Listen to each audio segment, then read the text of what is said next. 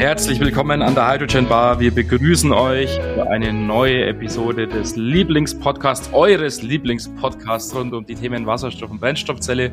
Schön, dass ihr auch in dieser Woche wieder einschaltet und ihr seid ja alle schon eher sehr gespannt und sitzt schon auf Kohlen. Ja, das ist in dem Fall jetzt das falsche Bild. Ihr sitzt schon auf Plutonium und Radon, würde ich jetzt mal sagen. Äh, und wollt wissen, wie unser Gespräch von letzter Woche weitergeht. Hallo Johannes und hallo Jan. Servus. Schön, dass ihr es wieder äh, euch mit uns hier gemütlich gemacht habt. Servus. Ja, hallo Martin, hallo Jan. Ähm, vielen Dank, dass du wieder die Zeit gefunden hast. Wir haben letztes Mal über die, die Umnutzung von den Kernkraftwerken gesprochen, diese Idee, die ihr ähm, oder die du äh, vorangetrieben hast, dass man die Kernkraftwerke nutzt, um Wasserstoff herzustellen wir sind letztes Mal so ein bisschen in diesen Themenkomplex der gesellschaftlichen Akzeptanz gekommen, der natürlich nicht in, in drei Minuten abzuarbeiten ist. Vielleicht machen wir da einfach mal weiter. Du meintest, die Bundesregierung, die setzt ganz stark auf Wasserstoff. Das haben wir auch schon mit diesen Wasserstoffstrategien gesehen. Aber es geht da vor allem um importierten Wasserstoff. Was wahrscheinlich auch Sinn macht, wenn man mit dem klassischen äh, Ansatz rangeht und sagt, man will den Wasserstoff aus Solarkraft, aus äh, Windkraft erstellen. Ähm, da ist natürlich, sind andere Länder prädestinierter dafür als Deutschland. Ähm, nichtsdestotrotz macht es vielleicht Sinn, ja, sich zu diversifizieren, Wasserstoff nicht nur zu, äh, zu importieren, sondern auch lokal herzustellen. Die, diese Gedankengänge hast du ja schon auch ja, weiter verbreitet. Du hattest was in anderen Podcasts, in anderen Interviews zu Gast. Was sind denn da die, die Reaktionen, die du auf diese Gedanken dann, dann hörst? Ja, erstmal danke, danke, dass ihr mich nochmal eingeladen habt ähm, für die, für die äh, zweite Folge. Ich freue mich drauf. Tja, die Reaktion, das ist eine, ist eine gute Frage. Also, ähm, na, wir haben jetzt, wir haben jetzt Juli, Mitte Juli. Ähm, der Artikel ist online gegangen Anfang April. Ja. Ähm, und zugegebenermaßen, der steht auf LinkedIn. Nicht alle haben Zugang zu LinkedIn. Äh, Gerade die ähm, die äh, Industriekollegen in Deutschland nutzen oft andere Netzwerke ähm, und vielleicht war das gar nicht so der, der optimale Ort. Ähm, ich hatte allerdings auch PDFs davon erstellt und versucht, das zu, zu teilen. Ähm, das heißt, das Feedback war natürlich erstmal auf der Plattform, auf LinkedIn ähm, zu finden. Ich bin dann hingegangen und habe ein, zwei Wochen später, also Mitte April, ähm, nachdem ich das erste Feedback eingesammelt habe, wie gesagt, von, vor allen Dingen von meinem beruflichen Netzwerk und die Reaktionen dort sehr positiv waren, bin ich hingegangen und habe gesagt, na ja, ich kenne jetzt nicht allzu viele Politikerinnen und Politiker, die auf LinkedIn sind. Ähm, und erstmal müsste ich die sowieso adden und ansprechen und so weiter und so fort. Das heißt, ich bin so ein bisschen den Umweg gegangen und habe mir von den, ich sag mal, namhaften Politikerinnen und Politikern und auch ähm, äh, Leuten aus der Akademie, also aus der Wissenschaft, ähm, die E-Mail-Adressen rausgesucht und da einfach mal ein bisschen ja, E-Mail-Ping-Pong gemacht. Oder mhm. es war vor allen Dingen ein Ping. Es kam äh, ja, genau, ja. kein Pong. ähm, und ähm, der erste, der sich da mit Interesse gemeldet hat, das war der euer quasi Podcast-Kollege Daniel Stelter ähm, vom Beyond the Obvious Podcast und wir haben dann natürlich den, den Podcast aufgenommen. Ähm, das war vor mittlerweile zwei, drei Wochen, ja, also Ende Juni. Mhm. Und äh, danach gab es nochmal eine, eine Menge an Reaktionen, auch wieder auf LinkedIn, ähm, aber auch auf Twitter und ein paar direkte direkte E-Mails. Aber es war jetzt noch nichts aus der politischen, ähm, äh, also politischen Klasse dabei. Ja, mhm. führt euch vor Augen, ich habe halt alle großen Parteien angeschrieben ähm, und dort verschiedene Vertreter angeschrieben mhm. Ähm, und bisher leider noch nichts gehört, außer eine löbliche Ausnahme gab es. Auf LinkedIn hat mir eine Vertreterin von der FDP in Thüringen geschrieben ähm, und ihr Interesse bekundet und mich dort auch mit, mit einigen Leuten ähm, äh, verknüpft. Ähm, bisher gab es da jetzt aber auch noch keinen, ich sag mal, Wissensaustausch mhm. oder oder irgendwas in der Art. Ähm, und ich glaube, das ist nötig, dass dort jemand mal jetzt den Staffelstab übernimmt und dann sagt, hey, wir bringen das jetzt in die politische Diskussion ein. Mhm. Die politische Diskussion rund um Atomkraft, die ist ja durchaus vorhanden, würde ich ja. jetzt mal behaupten. Jetzt gerade auch natürlich, du hast das in der letzten Woche erwähnt, natürlich seit dem Krieg ähm, wieder verstärkt im Mittelpunkt. Jetzt überlegt man sich natürlich, ja, ist das nicht fahrlässig oder könnte das nicht fahrlässig sein, sozusagen jetzt ohne wirkliche existenzielle Not Atomkraftwerke abzuschalten und vom Netz zu nehmen, wenn wir mh, hm, sehr wahrscheinlich auf ein Energieversorgungsproblem zusteuern? Das heißt, ich würde ja schon behaupten, jetzt gerade in den letzten Wochen und Monaten ist schon wieder eine Diskussion um eine mögliche Laufzeitverlängerung vorhanden. Aber die Verknüpfung dieser Laufzeitverlängerung mit der Erzeugung von Wasserstoff, die finde zumindest ich jetzt überhaupt nicht in der Diskussion. Und deshalb kann ich das natürlich gut nachvollziehen, was du gerade gesagt hast. Ah, dieser Punkt, der sollte da mal platziert werden oder sollte dann aufgenommen werden, da sollte der Ball aufgenommen werden. Wie schätzt du es denn ein? Weil es wundert mich natürlich schon, also es ist, natürlich ist eure Studie da äh, super interessant, man muss die Idee auch erstmal haben, aber es ist ja jetzt, äh, äh, es ist ja auch jetzt nicht sozusagen jetzt der Geniestreich, auf diese Idee zu kommen, oder? Äh, äh, ähm, also. das sehe ich ganz genauso, ja.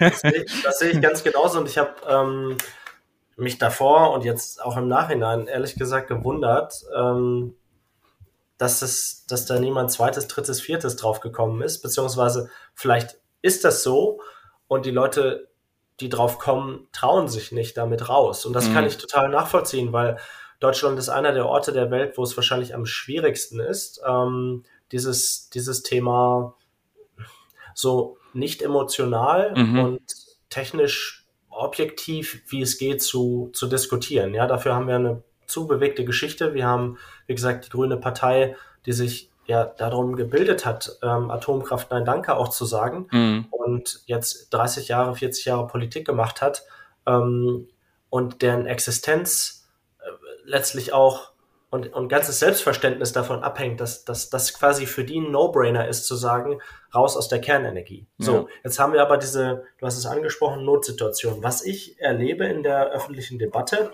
in den letzten Wochen ist, wie du sagst, aus meiner Sicht gibt es die Mehrheit sowohl, da gibt es ja Umfragen zu, der Bürgerinnen und Bürger in Deutschland, als auch der politischen Parteien, die sagen, ja, wir müssen das machen, wir sollten das machen. Ja, ähm, auch die FDP hat sich da aus meiner Sicht relativ klar mittlerweile positioniert mhm. und die sitzt ja in der Regierung, ähm, dass sich die Grünen damit schwer tun und da die größte Opposition stellen innerhalb der Regierung ist auch klar. Die SPD hat sich bisher aus meiner Sicht noch nicht klar positioniert. Da hängt so ein mhm. bisschen darauf, davon ab, ob man jetzt irgendwie ähm, die eine oder die andere Person äh, mhm. fragt. Ja, am ja. Ende des Tages, also wenn ihr mich fragt, ich glaube nicht, dass Olaf Scholz jetzt irgendwie die, das große Veto da da legen würde. Aber ich, wie gesagt, ich bin zu weit weg, um das beurteilen zu können. Es ist aber letztlich nicht so wichtig. Was ich jetzt sehe in den letzten drei, vier Wochen, wo das Thema überhaupt wieder debattiert wird, Laufzeitverlängerung ja, nein, ist, dass die immer gleichen Argumente genommen werden von beiden Seiten, die auch ihre Rechtfertigung haben. Aber jede Seite bleibt bei ihren Argumenten und das Ganze ist festgefahren. Mhm, ja, mhm. also die Grünen sagen, und das auch zu Recht, hey, wir haben doch gar kein Stromproblem, wir haben ein Gasproblem. Ein Gasproblem und das Gasproblem ja. wird nicht gelöst damit. Punkt ja. eins. Punkt zwei, wir schaffen es nicht schnell genug. Das Problem ist jetzt für den nächsten Winter gar keine, also dass die AKWs sind gar keine Lösung für dieses Winterproblem, was wir jetzt haben. Mhm. Und der dritte Punkt, naja, wir haben immer noch kein Endlager, wir haben ähm, das Müllproblem und deswegen sollten wir das nicht machen. Das sind die ja. drei Kernpunkte, die immer wieder kommen. Ja alle Befürworter, egal ob jetzt aus der Opposition, CDU, CSU, die es ja auch eingebracht haben, ähm, oder FDP in der Regierung, die sagen, naja, es sind jetzt hier Notzeiten, alles kleine bisschen, was wir an Energie produzieren können hier vor Ort, hilft, egal ob auf der Strom- oder auf der Gasseite. Das ist der eine Punkt. Der zweite ist, wo ein Wille, da ein Weg. Die äh, TÜV und andere sagen, ähm, die Laufzeiten können verlängert werden. Das sind ja auch Youngtimer Kraftwerke, ja aus dem Jahr 1988. Die haben längst noch nicht das, das Ende ihrer technischen Lebenszeit ja. gesehen. Das heißt, der Ausstieg ist eine politische und gesellschaftliche Entscheidung gewesen. Und wenn man das verlängern möchte, dann wäre es genauso eine, aber technisch spricht nichts dagegen. Ja, und der dritte Punkt ist, ähm, wir haben im Prinzip eine robust funktionierende Infrastruktur und der Aufwand, die jetzt zu verlängern, ist wirklich überschaubar. Und das neue, das Reinvest in diese Kraftwerke ist überschaubar. Das heißt, da stehen ja die ganzen Umspannstationen etc. Die ganze Infrastruktur ist da und es ist eigentlich auf der, auf, aufgrund dieses Arguments schon klar verrückt eigentlich diese Kraftwerke jetzt in dieser Situation, in der Kriegswirtschaft, in der wir uns befinden, äh, in der äh, Gas, Gazprom ja jetzt ankündigt, dass sie gar nicht wissen, ob die Nord Stream 1 überhaupt wieder beliefert wieder wird. in Betrieb gehen wird. Ja, ja da, das ist doch, das ist doch, also würde man ein Kindergartenkind fragen, äh, in, in einer vereinfachten Form, was man jetzt in dieser Situation machen soll, dann würden die wahrscheinlich zum Schluss kommen, ja, wir, wir sollten auf jeden Fall diese Kraftwerke, also Papa anlassen, ja, so ungefähr, ja, aber das sind diese Argumente, die von beiden Seiten kommen und die werden in der einen oder anderen mhm. Form gebracht und das ist festgefahren, da kommen wir nicht raus. Aus meiner Sicht wäre das Wasserstoffthema jetzt eine Möglichkeit, um der ganzen Debatte eine weitere Nuance zu geben und mhm. nicht nur Wasserstoff im Sinne von, ja, dann haben wir hier halt Gas und dann haben wir alle Probleme gelöst. Nein, das ist nicht so. Aber Wasserstoff zum einen als Innovationstreiber vor Ort und Wirtschaftsfaktor ist der eine Punkt und der andere hängen natürlich zusammen. Der andere Annalena Baerbock hat die wertegeleitete Außenpolitik ausgerufen. Ja, und wir kaufen weiterhin Gas, fossile Brennstoffe und in Zukunft Wasserstoff im Ausland von sehr zweifelhaften Regimen oder sogar Regimen, die also mit unserem Werteradar überhaupt gar nichts zu tun haben. Und wir, mhm. wir wissen das. Ja, und die heimische Versorgung oder Teilversorgung aus meiner Sicht wäre ein sinnvoller Schritt, ähm, um hier zu diversifizieren. Also um einfach mehrere Optionen zu haben und nicht wieder in den gleichen Fehler reinzulaufen beim Wasserstoff, den wir jetzt schon im fossilen Bereich gesehen haben. Aber dazu muss das Argument einmal aufgenommen werden. Also irgendwer muss das jetzt ja. einbringen in die Debatte, ja. Ja. Ist da überhaupt genug Zeit dafür? Weil das ist natürlich dann die nächste Frage. Dieser ganze Prozess, um die, keine Ahnung, die Genehmigung wieder aufleben zu lassen. Also wir sind ja in Deutschland, ähm, da wird es meistens ja nicht von, von heute auf morgen entschieden, sondern läuft durch dann alle verschiedenen Ämter. Dann muss wahrscheinlich dann wieder Plutonium gekauft werden, die Brennstäbe müssen beschafft werden und so weiter. Da, da würde ich sagen, wir sind jetzt im Juli, da drängt doch bestimmt die Zeit, ähm, dass man da jetzt wirklich möglichst schnell diese Entscheidung trifft. Ja, aus meiner Sicht. Oder ja. ist es äh, auch spät umsetzbar? Also je mehr Zeit wir ins Land äh, streichen lassen mit diesen mit der, mit der gerade beschriebenen Debatte, ja, beide Seiten nutzen immer wieder mhm. die gleichen Argumente, wir kommen nicht voran ähm, desto kleiner wird das Zeitfenster, das wir noch haben, um da jetzt überhaupt, ich sag mal, über den 31.12. hinaus ähm, Energie aus diesen Kraftwerken zu, zu produzieren. Ähm, viele sagen, wir können die zumindest im Teilbetrieb weiterlaufen lassen, auch wenn wir noch kein neues Uran und Brennstäbe eingekauft haben, aber das ist natürlich zeitlich endlich. Mhm. Und man hätte schon aus meiner Sicht Ende Februar, Anfang März ähm, zumindest in den internen Gremien und in der Regierung ähm, da auf Halde legen müssen. Ganz klar aus meiner Sicht. Ja, also weil das war sofort offensichtlich, dass das wieder ein Thema wird, weil im schlimmsten Fall hätte man die Brennstäbe ja dann einfach weiterverkaufen können. Ich weiß, die werden angepasst für die Kraftwerke etc. pp, aber ich kann mir nicht vorstellen, dass die abgeschrieben werden müssen, wenn wir jetzt einfach insgesamt zur, zum Schluss gekommen wären, nein, wir wollen sie doch nicht laufen lassen. Aber das hätte man, das hätte man sofort machen können, um sich die Realoption sozusagen zu sichern. Johannes, deine Zeitfrage hat, glaube ich, zwei Komponenten. Das eine ist, ähm, und das muss man bei meiner Studie auch klar da, dazu sagen, ja, ähm, im Stromsektor können wir die Kraftwerke sehr, sehr schnell weiter nutzen. Die Elektrolyseure mhm. aufzubauen und Wasserstoff daraus zu produzieren, das geht auch nicht von heute auf morgen. Mhm. klar ist, je früher wir uns dafür entscheiden, ähm, und, und diesen Weg einschlagen, desto besser. Mhm. Und desto mehr Möglichkeiten haben wir. Weil gerade was wir machen, das ist für mich das, das äh, klare Bild dafür. Wir lassen einfach die Zeit entscheiden. und wir machen. und irgendwann ist es soweit und dann So, und ich glaube, tatsächlich ist das von, von einigen in der Politik, glaube ich, auch ein Stück weit die Strategie. Mhm. Ja, man lässt es mhm. einfach passieren, beziehungsweise nicht ja. passieren. Ja, genau. Ähm, und Macht man sich am wenigsten angreifbar. So ja, ungefähr. ja. Mhm. genau. Und ich glaube, also, um auf deine Frage nochmal zu den Genehmigungen einzugehen, ich glaube, ja, wenn man das alles in Anführungsstrichen gescheit macht und ordentlich macht, so wie es ähm, eigentlich auch gemacht werden sollte, dann dauert das sicher, sicher eine Weile. Dauert das jetzt Monate oder dauert das Jahre? Kann ich nicht abschließend beurteilen. Ich kann allerdings die Datenpunkte heranziehen von damals von dem Moratorium, also dem von heute auf morgen abschalten nach Fukushima. Das ging ja auch innerhalb von quasi 0, nix. Ähm, Haken sozusagen. So, und das war auch, wir haben jetzt mehrere Milliarden dafür bezahlt, dass das so überhastet passiert ist damals. Das war ja eine Entscheidung unter der Merkel-Regierung 2011, kurz nachdem, ziemlich genau auf den Tag sechs Monate, nachdem man die Laufzeiten verlängert hatte. Und hinterher haben die Versorger gesagt, und vor allen Dingen der ausländische Versorger Vattenfall aus Schweden, ist vor das internationale Gericht gezogen und hat gesagt, naja, ihr habt quasi unsere Investitionen hier und unser Commitment in diese Kraftwerke kaputt gemacht. Wir wollen jetzt eine Entschädigung dafür haben. Ja. Das heißt, wir haben 2011 die Laufzeitverlängerung, die es zehn Jahre vorher schon gab, die verhandelt war und wo eigentlich auch gesellschaftlicher Frieden geherrscht hat, die haben wir nochmal wieder hergestellt und deutlich teurer gemacht. So. Das heißt, überhastete Entscheidungen sind nicht gut und nicht schlau hier. Das heißt, das sollte man einmal durch die ähm, durchprüfen sozusagen, was man da jetzt alles für Schritte machen sollte. Aber ich glaube, wo ein Wille, da ein Weg. Und wir haben in mhm. diesem Jahr schon andere schnelle Entscheidungen gesehen.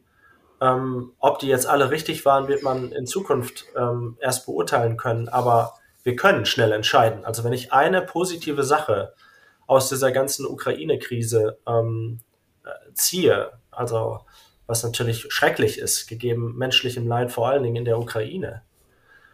Aber wenn ich eine positive Sache daraus ziehen will, dann ist es die Reaktionsgeschwindigkeit nicht nur ähm, von jetzt irgendwie Deutschland und der Bundesregierung, sondern von den internationalen äh, Entscheidungsträgern insgesamt. Mhm. Also Stichwort Einigkeit auf der europäischen Ebene, ähm, Stichwort Handlungsfähigkeit auf der NATO, die ja hirntot war, laut Macron. Also das war schon nochmal jetzt ein, ein, ein Wake-up-Call. Ähm, und ich, ich erhoffe mir, dass das auch möglich ist, ähm, jetzt für diese Entscheidung. Ehrlich gesagt, wenn ich das gegeneinander abwäge oder nebeneinander stelle, dann ist die Entscheidung der Laufzeitverlängerung aus meiner Sicht deutlich weniger mutig oder verrückt äh, oder spektakulär als ein paar Sachen, die wir jetzt in den letzten Monaten und Wochen gesehen haben. Stichwort, wir liefern jetzt schwere Waffen in Kriegsgebiete. Mhm. Das wäre ja undenkbar gewesen vor vier Monaten. Undenkbar und mhm. deutlich mehr undenkbar als das AKW-Thema. Das führt natürlich wieder ein bisschen zurück so auf diese gesellschaftliche Diskussion die wir vorhin schon angesprochen hatten und zeigt dann vielleicht auch so gesellschaftliche Standpunkte, die ändern sich unter gewissen Umständen dann auch relativ schnell. Von daher würde ich gerne nochmal zu diesem Thema zurückkehren, weil du ja vorhin auch erwähnt hast, die gesellschaftliche Diskussion jetzt rund um die Atomkraftwerke ist in gewisser Hinsicht festgefahren. Ähm, es gibt die Argumente der Leute, die sagen, wir müssen so schnell wie möglich aussteigen und es gibt die Argumente der Leute, die sagen, ja, da wäre es sinnvoll, es weiterlaufen zu lassen.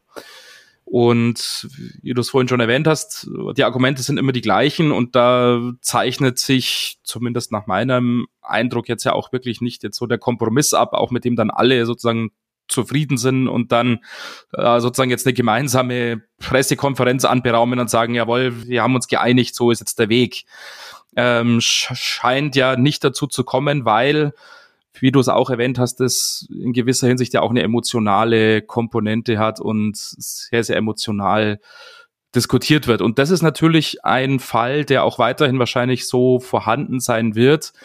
Zum Beispiel wird man ja dieses Problem der Endlagerung ja nicht lösen. Selbst wenn man jetzt ähm, sich dafür entscheidet, die AKWs weiterlaufen zu lassen, selbst wenn man sich dafür entscheidet, ähm, in Richtung Erzeugung von Wasserstoff zu gehen und dem damit nochmal eine andere Komponente oder einen anderen Aspekt sozusagen verpasst und vielleicht den ein oder anderen Kritiker so ein bisschen versucht damit auf die andere Seite zu ziehen oder ja, dieses Argument, ja, wir haben ja kein Endlager und bürden sozusagen halt den nachfolgenden Generationen ja unüberschaubare Probleme auf, die wird ja nicht gelöst. Ähm, und wäre es dann nicht so oder wird es dann nicht so sein, äh, auch eine Entscheidung pro AKWs wird zumindest von einem Teil der Bevölkerung ja niemals eigentlich äh, akzeptiert werden, weil einfach die Fronten verhärtet sind, wie du es gemeint hast. Und dann ist doch die Überlegung, ja, ist es uns das wert? Natürlich, das löst hier ein Problem und das löst da ein Problem, ja. Aber ist es uns das wert, in gewisser Hinsicht den gesellschaftlichen Frieden, wie man es auch immer nennen will, sozusagen zu stören oder die Gesellschaft, das wird ja ganz oft diskutiert und ganz oft hier also irgendwie ja so ins Feld geführt, man kann es eigentlich schon fast nicht mehr hören, ja, die Gesellschaft ist gespalten. Das kommt ja so in jedem zweiten Satz irgendwie vor, in jeder Talkshow. Äh, ist es das wert, sozusagen jetzt diese Spaltung, äh, ob es die gibt oder nicht, das ist eine andere Sage, eine andere Frage, diese Spaltung zu vertiefen jetzt mit so einer Entscheidung? Also ich glaube, ähm, also hättest du mich vor vier Monaten gefragt, hätte ich die Frage auf eine, eine Art beantwortet, vor zwei Monaten nochmal anders. Und ich glaube, die Frage ist schon beantwortet, wenn ich mir die, also es gibt eine Spaltung und ich glaube, es gibt verhärtete Fronten. Es gibt Leute, die auf der einen Seite sagen, ja, Atomkraft ist das Beste der Welt. Mhm. Und das, glaube ich, kann man hinterfragen. Und es gibt Leute, die sagen, das ist das, das pure Böse. Und auch das würde ich hinterfragen. Aber ist, kann jetzt unsere Aufgabe hier äh, sein oder ähm, auch Aufgabe der Politik sollte, sollte es sein, Fragezeichen, diese Leute abzuholen und in so einen Konsens zu führen? Ja, vielleicht auch. Aber ich glaube, die größere Priorität ist zu sagen, die Leute in der Mitte dieser Gauss-Kurve, die das differenziert sehen und die sich laut aktueller Umfrage ja schon mehrheitlich dafür entschieden haben zu sagen, ja, in der jetzigen Situation Laufzeiten bitte verlängern, Dafür muss man Politik machen, glaube ich. Ja, dafür leben wir in einer Demokratie. Und ich glaube, die Mehrheit hat schon auch gedanklich jetzt nochmal äh, umgeparkt, beziehungsweise sich auch in den letzten Monaten gefragt, ob man neu abwägen muss. Weil ich glaube, ja, vor einem Jahr hätte sie die Umfrage machen können, da hätte die Mehrheit gesagt, nein, wir packen das nicht nochmal an das Thema ähm, Laufzeiten. Ja, aber es gibt halt neue Rahmenbedingungen und da muss man als erwachsener Mensch halt neue Einschätzungen treffen, wenn sich die Faktenlage und die Rahmenbedingungen ändern. Und ich glaube hier, ähm, um, um so ein paar Punkte ranzuführen, ich glaube, das Endlagerthema ist ein ganz wichtiges. Das war aus meiner Sicht, ähm, wenn du zwei, zwei extrem, ich glaube, treffende Gegenargumente gegen Kernenergie oder Kritikpunkte an der Kernenergie nennen willst, also die für mich wichtig sind, dann ist es zum einen die Frage der Endlagerung der hochradioaktiven Abfälle und das zweite die Sicherheit. Also sind Kraftwerke inhärent sicher oder ja, gibt es ähm, den, den Mega-GAU? Gibt es das ja. als Option und wie, wie wahrscheinlich ist diese Option? Ja, so. Und wenn wir das Sicherheitsthema jetzt mal außen vor lassen, die sind in der Mehrheit ja sicher, diese Atomkraftwerke. Die Unfälle, die es gab, daraus hat man gelernt. Dadurch sind sie auch, by the way, so teuer geworden, wenn man sie neu baut. Ja, zu, zu Recht. Aber ich glaube, auch da haben wir ein Übersteuern in der Reaktion darauf, aber wir haben die sicher gemacht und die Tatsache, dass gerade drei laufen und ich jetzt irgendwie keine, keine große Wolke sehe in der Nähe äh, und auch im Ausland noch weitere betrieben werden, die, by the way, glaube ich, auch nicht so sicher sind wie die in Deutschland, ja, ähm, kann man sagen, okay, das Sicherheitsthema erstmal einen Haken dran. Aber das Endlagerthema, da bin ich total dabei. Das ist ein nach wie vor ungelöstes Problem und aus meiner Sicht der, die, der größte Geburtsfehler der Kernenergie überhaupt. Mhm. Also wenn ich weltweit auch jetzt drauf gucke, ob man irgendwo neu bauen sollte, ja oder nein, dann finde ich, kann man in keinem Land der Welt neu bauen, wenn dieses Land nicht auch ein Endlager hat. Ja. So, und wir haben in Deutschland noch keins. Was wir aber gemacht haben, auch wieder nach 2011, es gab ja eine Endlagersuchkommission und ein Standortauswahlgesetz 2013 im Bundestag beschlossen. Und dann gab es 2016 einen Bericht und jetzt suchen wir, glaube ich, bis 2030 ein Endlager, das für eine Million Jahre halt, also da ist so viel Zeit ins Land gestrichen, um jetzt diesen gesellschaftlichen Frieden herzustellen. Glaube ich, das war die Intention oder der eine der Intentionen und es richtig zu machen nach diesen ganzen Gorleben und Asse und so weiter Desastern, muss man ja sagen, Management-Desastern aus meiner Sicht äh, und politischen Komplettfehlentscheidungen, hat man versucht, das zu heilen, indem man es jetzt sehr, sehr richtig macht. Aber ich glaube, das war auch wieder ein Übersteuern. Mhm. Also aus meiner Sicht kann man muss man jetzt pragmatisch einfach mal ein Endlager finden und zwar in den nächsten 24 Monaten. Und also das kann nicht sein, dass wir ewig und drei Tage danach suchen, weil es ist auch wieder ein Fortfahren des Konfliktes. So. Um jetzt zu den drei AKB und der Laufzeitverlängerung zu kommen, ähm, für das Wasserstoffthema oder zur Stromerzeugung. Wir reden über wirklich inkrementelle Mengen. Das heißt, das große Problem ist, haben wir schon kreiert in der Vergangenheit. Was oben drauf kommt bei, ich sag mal, fünf Jahren oder sieben Jahren oder zehn Jahren Verlängerung bei drei Kraftwerken, ich will nicht sagen, ist nicht der Rede wert, ja, aber ich sage es jetzt trotzdem mal, das ist wirklich inkrementell. So, und auch um das in so einen globalen Kontext äh, zu setzen, der letzte Punkt ist ja diese, oh, wir können ähm, die, die Brennstäbe nicht beschaffen und so weiter. Ja, die muss man vorbestellen, die müssen aufbereitet werden äh, und speziell für die Kraftwerke gefertigt werden. Aber wir reden hier über drei Kraftwerke bei 500 in der Welt. Das heißt, wir haben, reden hier über eine Nachfrage von 0,6 Prozent des Weltmarktes. Mhm. Ich glaube, die kriegen wir irgendwie gedeckt. also wäre jetzt meine, mein, mein einfacher Blick ähm, darauf. Ja, das heißt, lange Antwort auf deine, auf deine kurze Frage nach dem gesellschaftlichen Frieden hier. Ich glaube, wir müssen diese Sachen einmal durchdeklinieren. Wir müssen die Endlagersuche beschleunigen. Wir müssen den Leuten erklären, über welche Mengen es sich hier, um welche Mengen es sich hier dreht und ähm, wie viel mehr das ist auf den Stapel. Also ich glaube, es hilft immer, Zahlen in Relation zu setzen. Ähm, da braucht man keine Statistik manipulieren, sonst irgendwas. Man muss einfach nur sagen, wir haben x 100 Kastoren jetzt schon und es kommen fünf dazu, wenn wir das machen. So. Ja, verstanden. Kann der eine sagen, das ist viel, der andere kann sagen, das ist wenig, aber da müssen wir uns dann eine Meinung bilden zu. Mhm. Ja. Ähm, jetzt noch als letzter Punkt, weil dieses gesellschaftliche Thema ist natürlich wichtig. Es ist ähm, ja ein Riesenthema. Es ist aber auch schwer zu lösen, gerade für uns. Vielleicht machen wir nochmal einen, einen Abschlussschritt hin zu der Zukunft. Wenn man sagt jetzt, es wird alles so kommen, es wird so umgesetzt, die, die Kernkraftwerkbetrieb äh, wird verlängert ähm, und wir kaufen jetzt ähm, ja, vier Gigawatt an Elektrolyseuren ein. Hast du ein Gefühl, bis wann das steht, bis, bis wann dann wirklich der Wasserstoff im großen Maßstab ähm, produziert werden kann und, und wann dann sozusagen der Kickstart für die deutsche Wasserstoffindustrie ähm, erfolgen kann. Ja, ich glaube, wenn wir jetzt in dem Tempo weitermachen, dann dauert das eine Weile. also, vielleicht wird es ja exponentiell schneller dann. Oh, oh. das wäre die, das wäre die Hoffnung. Ähm, um da auch eine Größenordnung zu geben, also 4 Gigawatt Elektrolyseure ist ungefähr die Fertigungskapazität, die wir nächstes Jahr haben. Also wir müssten mhm. alle kaufen, die es am Markt gibt, die überhaupt produziert werden nächstes Jahr. Und das wirklich unter, unter den ähm, Voraussetzungen, dass die Kapazitäten, die die verschiedenen Hersteller jetzt gerade hochfahren, dann auch in der Geschwindigkeit hochgefahren werden können, weil wir haben ja auch das Thema Wertschöpfungskettenkrise weltweit etc. pp. Ja, das heißt, wir reden hier über wirklich, wirklich signifikante, signifikante Größenordnung. Wie gesagt, das Schöne ist, die Kraftwerke, die haben ja jetzt schon einen Zweck und einen Nutzen. Die sind ja auch schon mhm. jetzt in das Stromnetz gekoppelt. Das heißt, in dieser Hochfahrphase würden die halt eben dort für die Elektrolyseure, was, by the way, das ist eine modulare Technologie, die werden so in 20 Megawatt Größen oder 100 Megawatt bald so in Modulen aufgebaut und jedes Mal kann man quasi wie bei einer Batterie immer noch eine Zelle dazuschalten.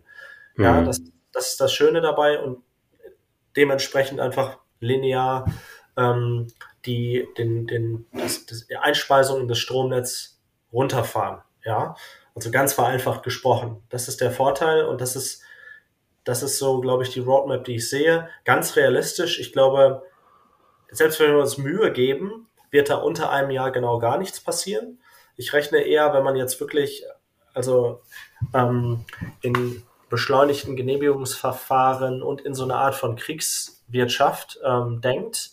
Und das machen die Amerikaner zum Beispiel, was erneuerbare Energien angeht. Das ist, sind jetzt irgendwie, ähm, äh, die sind Bestandteil der nationalen Sicherheit und der Bund, also der Federal äh, State in den USA, der Federal Level, kann jetzt sagen, pass mal auf, lieber Betrieb XYZ, du machst Solarzellen. Ähm, wir wollen jetzt, dass du in drei Jahren fünfmal so viele produzierst, ähm, sonst helfen wir dir dabei. Mhm. So, mhm. ich meine, die Zeiten sind, wie sie sind. Ja, das ist ja kein Hirngespinst mehr, dass wir sowas jetzt irgendwie machen müssen. Nicht nur in puncto Klimaschutz, sondern auch in puncto, wir haben uns jetzt, glaube ich, entschieden, auf der deutschen Ebene und europäischen Ebene mittelfristig aus dem russischen Erdgas und fossilen Energiebezug auszusteigen. Hm. Also Kohle ist ja schon weg, Öl glaube ich auch. Ähm, und jetzt bei Gas sind wir in diesem Dilemma, aber das, die, die Marschrichtung ist klar. Ja, also ich glaube, es, das dauert eine Weile, aber es wird nicht schneller, wenn wir es nicht machen. Ja. Mhm. Verklausuliert, beziehungsweise wir können es damit beschleunigen, auch wenn es lange dauert. Jetzt machen wir uns mhm. nichts vor. Mhm. Ja. Schönes Schlusswort. Ähm, und wie es der Johannes schon erwähnt hat, wir sollten zum Abschluss kommen. Vielen Dank für deine Zeit nochmal, Jan. Äh, waren super interessante Einblicke. Und ich glaube, es wäre tatsächlich spannend, wenn wir ja, vielleicht Ende nächsten Jahres oder sowas mal einfach einen Blick halt auf die Situation werfen und wahrscheinlich und, kann man Ende dieses Jahres schon sagen, ob die Lauf äh, Kraftwerke weiterlaufen oder ja, nicht. äh, gut, ah, diese Grundsatzentscheidung, die wird wahrscheinlich ähm, ja zeitnah möchte ich nicht sagen, aber da wird wahrscheinlich was passieren oder die Diskussion wird ja auf jeden Fall weitergehen. Wenn ihr euch liebe Hörerinnen und Hörer, an dieser Diskussion hier zumindest in unserem kleinen, bescheidenen Rahmen an der Hydrogen Bar beteiligen möchtet, dann schreibt uns gerne an die E-Mail-Adresse kontakt.hydrogenbar.de oder schaut auf der Webseite vorbei www.hydrogenbar.de und nutzt das Kontaktformular, das ihr dort findet. So könnt ihr mit uns in Kontakt treten. Wenn ihr mit Jan in Kontakt treten wollt, dann könnt ihr das natürlich auch ähm, über diesen Weg tun und wir leiten euer Feedback, eure Nachrichten, äh, eure Hasstiraden, wenn ihr Atomkraftgegner seid. ist auch eine Art von an, Feedback. Genau. äh, an den Jahren weiter.